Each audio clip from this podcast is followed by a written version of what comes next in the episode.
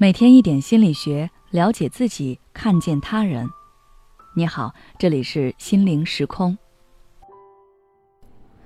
今天想跟大家分享的是，内心空虚，感觉生活没有意义，该怎么办？不知道从什么时候开始，“空虚”这个词越来越频繁的出现在我们的生活中，这是一种难以用语言诠释的感受。它让人压抑、迷茫、浑浑噩噩、不思进取。虽然你偶尔会为综艺脱口秀而开心，为老友重逢而兴奋，为负面新闻而愤怒，但情绪过后，你发现好像并没有什么东西能够真正触及到你的内心。你的内心毫无波澜，就像一潭死水，你感觉活着没有意思。为什么人会被空虚感包围呢？一般有以下几种原因。第一，内心欲望没有被满足。对绝大部分人来说，空虚感的背后都掩盖着一个未曾实现的心愿。你潜意识里认为实现这个心愿就能实现你的自我价值，但是因为种种原因，你的行为和心愿相悖，于是你的内心对你的行为不认可，从而导致你对当下的生活产生厌倦，于是觉得空虚没有意义。举个例子。假如说你本科毕业后一直想要读研，但是你因为现实因素而选择了工作，但你心底还是觉得你应当继续读书，于是慢慢你就会觉得当下的职场生活越来越没有意思，只是为了混日子，但是为了生活，你又不得不继续这种没有意义的生活。两相矛盾之下，你很有可能会陷入空虚感中，慢慢对一切事物丧失兴趣。第二，心中没有目标。毫无疑问，心中没有目标的人，内心会感到空。这是因为，如果一个人没有目标，那说明他对自己的内心缺乏足够的探索和了解。你不知道自己是什么样的，那你肯定也不知道要去争取什么，所以你很难聚焦在某件事情上，只能随波逐流，做着对你来说毫无意义的事情，白白消耗精力。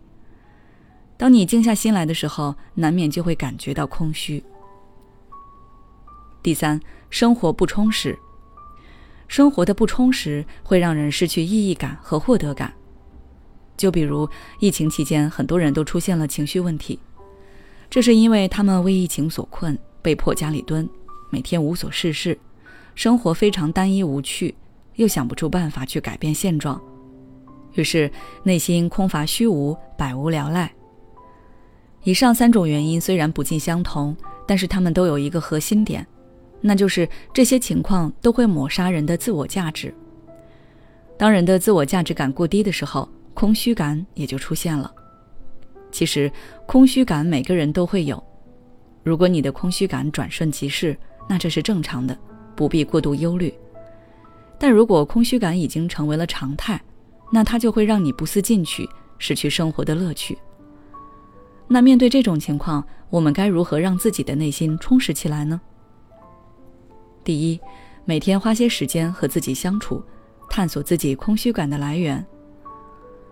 我们很难通过某种活动来直接减轻空虚感，所以我们要做的是透过表象看本质，将空虚感背后隐藏的内容挖掘出来，去处理真正的心愿与冲突。所以，不妨找个时间来向内审视自己。问一问自己：我想要做什么？我能做什么？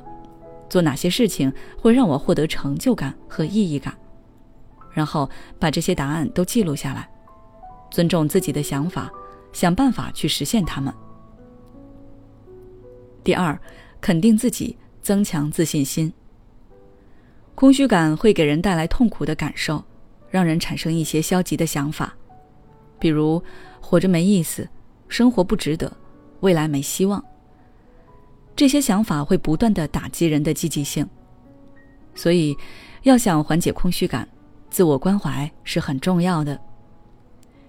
每当你觉得自己没有未来，无法实现人生目标的时候，不妨多肯定自己，多多关注自己已取得的成绩，然后在心里多给自己一些积极暗示。久而久之，你就会习惯用积极的态度去看待事情。